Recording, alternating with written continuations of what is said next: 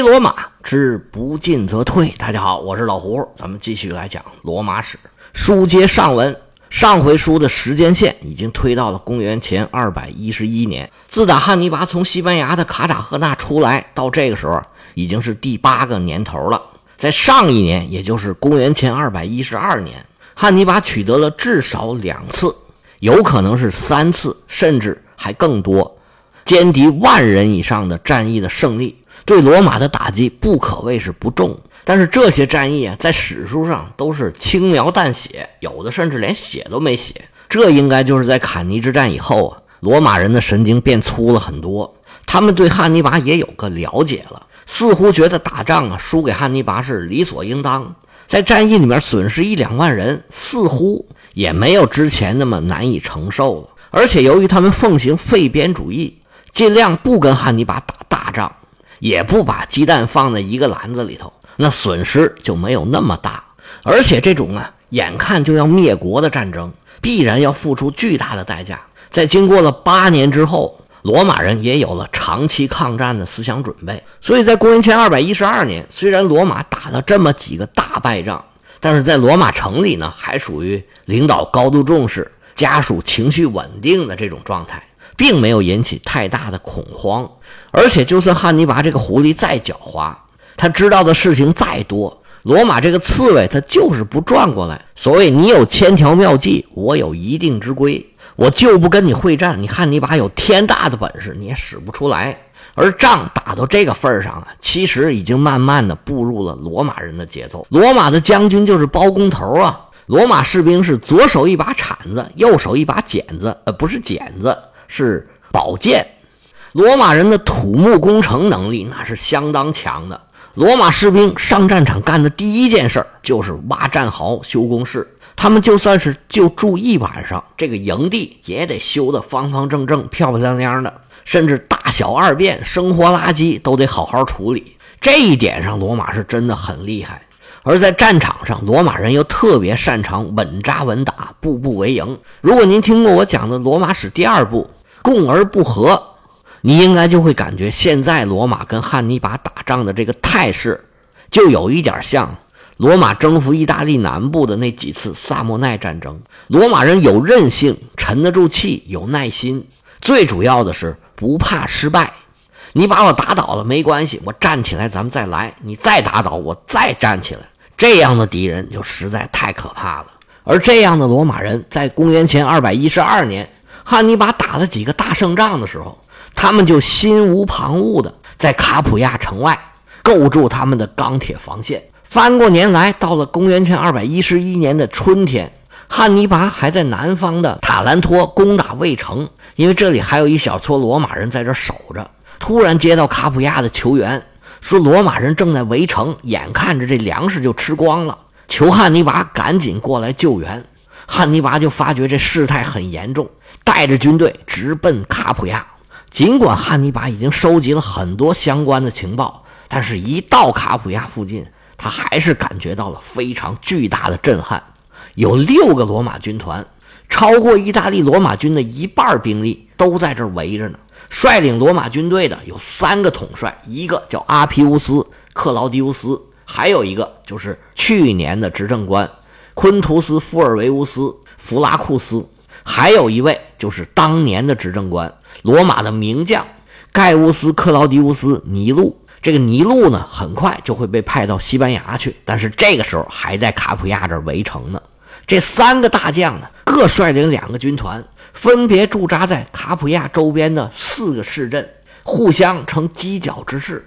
经过大半年的营造，罗马人已经围着卡普亚城造了一堵围墙，在围墙外头挖了一圈的壕沟，在壕沟外头又造了一层围墙。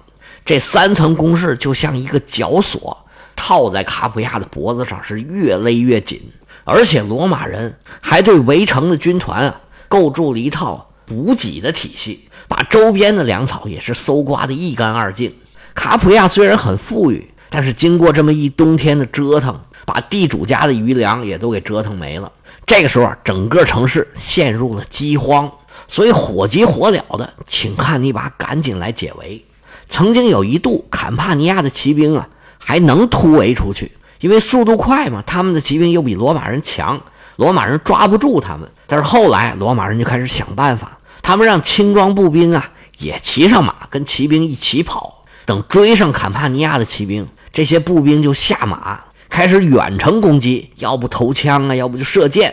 这一招就把他们突围的路都给堵死了。汉尼拔带着三十三头战象和最精锐的部队。在卡普亚附近的蒂法达山上扎营。他开始的如意算盘呢，是他一来，罗马人就跑了，因为以前就是这样。那罗马人一跑，这城的围自然就解了。但是这次不一样，看见汉尼拔来了，罗马人好像无动于衷，也不跑。但是汉尼拔向他们挑战，他们也不回应。那没办法，汉尼拔就只好硬干吧。于是就跟卡普亚城里头联络好。里应外合，想要突破罗马人的重围。罗马人借助攻势，很快就把城里杀出来的卡普亚军队给打回去了。汉尼拔这边有一支军队还不错，是西班牙人组成的队伍。他们在三个大象的掩护之下，突破了两层罗马人的阵线，对弗拉库斯的营地造成了威胁。但是没多久，罗马人又重新组织了部队，把汉尼拔的西班牙人军队给顶回来了。汉尼拔攻势没成功，反而造成了不小的损失。汉尼拔一看，罗马人这攻势太厉害了，这么硬攻一点把握都没有，而且损失很大。更要命的是，汉尼拔在这儿没地方驻扎，不是没地方扎营，是没有补给。罗马人在这都待了一年多了，他们非常清楚汉尼拔一定会来，而且开始呢。费边老头本人就在这待着，执行费边主义那是不折不扣。因为罗马人自己也需要粮草，他们就把周边的无论是农村、城邦，所有能种粮食、储存粮食的地方都搜刮的是一干二净，能拿走全拿走，拿不走的都烧了。留给汉尼拔的就是一片废墟，又没有人，又没有粮食。汉尼拔看了周边的一片惨状啊，直嘬牙花子。他现在是打也打不了，攻也攻不进去，连吃的都没有。看来在卡普亚，他是一点机会都没有了。那怎么办呢？汉尼拔这大脑飞速旋转，揉揉揉揉揉，转了几圈之后，做了一个决定：我要攻打罗马。卡普亚到罗马呀，说远不远，说近不近，二百三十多公里。但是这路上啊，并不好走。坎帕尼亚是平原，但是到罗马呢？无论从哪儿走，你都要经过不少的山区。汉尼拔的意图，其实咱们现在来看，应该是很明显的，那就是围魏救赵嘛。汉尼拔这一招使了好多次，而且罗马人呢，其实也很熟悉这一招。我去攻打罗马，罗马人害怕了，调动卡普亚围城的军队去保护罗马。不管罗马人做出什么反应，只要你一动，汉尼拔就有办法来收拾你。而且呢，不管是爬山还是过河，这些自然条件对汉尼拔来说呀，这都不是障碍，甚至都是武器。他随时可以拿来利用来消灭敌人。而且罗马受到威胁这么大的事儿，你总不能一点反应都没有吧？汉尼拔当时应该就是这么想的。于是汉尼拔就开拔，一路北上，在路上啊好像没有遇到什么阻碍。很顺利的就到了罗马城外。史学家对这一段的记载好像不太一样，分别主要在于汉尼拔走的到底是哪条线路，还有后面有没有罗马的军队尾随。现在看来其实都不太重要，这些都没有给汉尼拔的行军造成什么阻碍。他很顺利的就到了罗马。他到了罗马之后啊，当然把罗马的老百姓可给吓坏了，因为汉尼拔在罗马已经被塑造成了一个杀人魔王。不但心狠手辣，杀人不眨眼，而且呢，已经赋予了汉尼拔一些超自然的特点。在当时罗马普通老百姓的眼里，汉尼拔就不是一个人，而是一个面目狰狞、满脑子就想杀人的这么一个恶鬼的形象。这也是当时宣传的结果。其实这种形象呢，一直传到后来，传到现在，你去网上搜，你一输汉尼拔，你看他跳出来的都是什么？真正历史上的汉尼拔，第一页、第二页上面都没有，都是美剧和电影里边的形象。现在都是这样，那时候那罗马就更别提了。所以汉尼拔的到来，还是给罗马人带来了巨大的恐慌。汉尼拔驻扎的地方离罗马还不到十公里。随着汉尼拔越来越近，罗马城里面当然是流言四起。但是罗马这时候的领导层已经不是几年前那个沾火就着、满脑子就是打打打的那帮人了。汉尼拔挖好的陷阱，想让罗马人跳，罗马人现在已经不跳了。当权的政客都是像费边这样老谋深算，对汉尼拔的想法，他们是洞若观火。汉尼拔的目的就是想让罗马人动，但是罗马人呢，就是一动也不动。在卡普亚围城的三支军团，没有一支做出反应的。汉尼拔到了罗马之后，罗马当然是加强了城防，但是其他的行动是一点都没有。那意思就是敌不动，我也不动。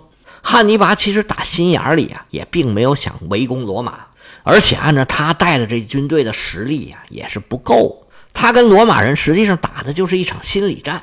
但是明显，罗马人这次终于打赢了。汉尼拔在罗马城边上没待几天，他就撤了。罗马人是长出一口气，这心终于放在肚子里头了。这老百姓就觉着，肯定是他们的退敌护国神。在里头起作用了，把汉尼拔给劝走了。于是呢，就在汉尼拔扎营的地方建了一座祭坛。这个祭坛现在都还有遗址，就在阿皮亚大道的第二块里程碑旁边。汉尼拔从罗马撤退之后，按一些历史学家的说法，他对尾随而来的罗马军队啊发起了猛攻，把这支军队彻底给消灭了。虽然取得了胜利，但是汉尼拔还是高兴不起来。他非常清楚，他在意大利曾经得到的最大的城市，现在眼看就要陷落了。卡普亚得知了汉尼拔的处境，全城都陷入了绝望。这个时候一点办法都没有了，全城的粮食都已经消耗殆尽，摆在他们面前的就只有一条路，就是投降罗马。有二十八个元老知道投降罗马没有什么好果子吃，当时就选择自杀身亡。其他的人束手就擒。开城放罗马人进来，罗马人也不客气，放纵士兵在城里边烧杀抢掠。罗马的高层则在商量到底如何处置卡普亚。当时罗马元老院就有两种意见：第一种呢，就是继续追查，继续深挖，这可是叛逆罪，大逆不道嘛，这还了得？所有沾边的人必须严惩，不管你是卡普亚的还是卡普亚周边的人。凡是查出来跟汉尼拔有关系的，都不能轻饶。汉尼拔如此凶残，杀了这么多罗马人，你们还跟他合作，那简直就不像话！查，一查到底，这是一种意见。大部分在前线的，包括这几个指挥围城战的军队首脑，都是持这种意见。不过呢，也有人认为啊，快刀斩乱麻，把卡普亚的责任人都给追究了就得了。要是追根究底那么查得查到什么时候去？而且呢，你也知道汉尼拔厉害，他们怕汉尼拔呀，多少是有情可原。有些事儿就是受胁迫干的，虽然也不对，但是呢，如果继续查下去，杀戮太广，没准又生出别的事儿来，就把处罚的范围啊限制在卡普亚得了。最后，罗马还是采取了后一种方法。当时的执政官昆图斯·弗拉库斯下令，把卡普亚的五十三名文武官吏在市场上公开鞭笞，然后斩首。其他的元老全部被捕入狱，有很多公民被卖成了奴隶。卡普亚有钱人的财产基本全部都给充公了。在卡普亚旁边的阿泰拉和卡亚佐两个城市也受到了同样的处罚。原来卡普亚可是一个温柔之乡，是个花花世界。现在在罗马人的铁蹄之下，已经变成了一片废墟。当然了，地方还在，人还在，毁坏的建筑可以重建。后来卡普亚又慢慢的恢复起来了。不过罗马的这次处罚也确实非常的严厉。虽然表面上看罗马还采取了一种相对温柔一点的方法，但是这也够狠的。卡普亚的传统贵族基本上都给杀光了。这种处置啊，其实是把两个城市长期以来的一些矛盾给放大了。在意大利，罗马是政治中心，卡普亚是商业中心，这俩地方的人呢，互相都看着不顺眼。汉尼拔来到意大利以后，卡普亚是头几个投降的大城市之一，而且呢，一上来卡普亚就把城里边的罗马人全部都给杀掉了。当时这种草率的处理。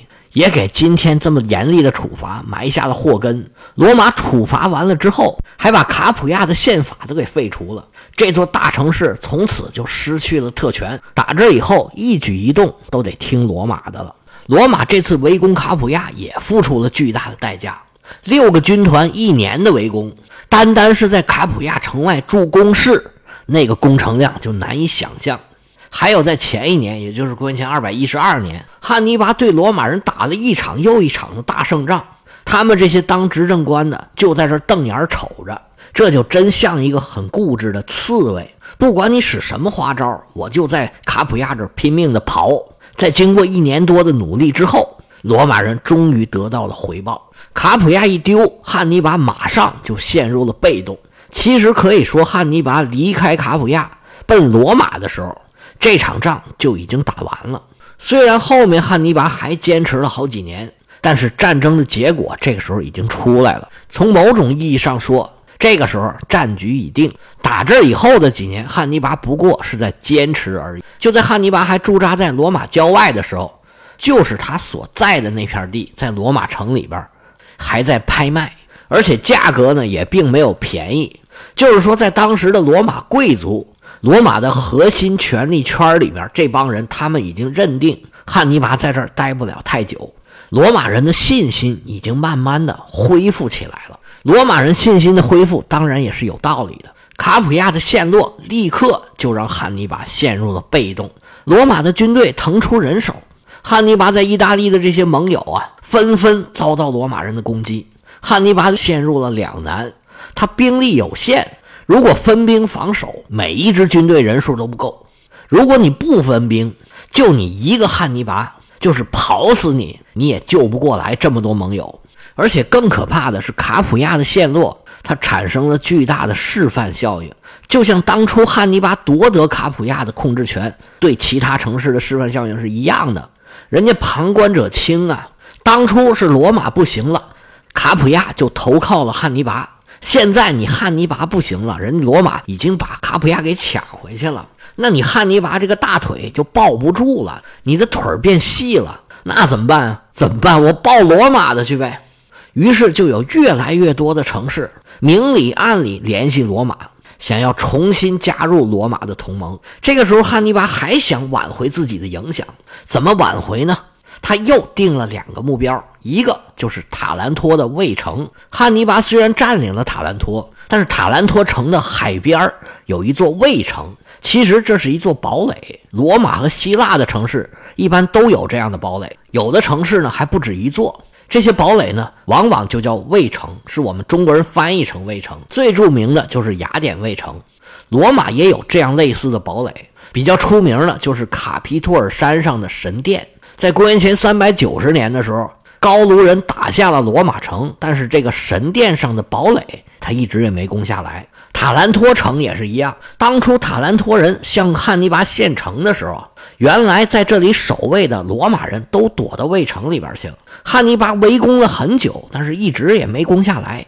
他去卡普亚之前就一直在围攻这个塔兰托的卫城，这边还没打完呢，卡普亚那边就出事儿了。汉尼拔不得不把这办了一半的事给放下，带着全部主力去解卡普亚之围，结果呢也没解成。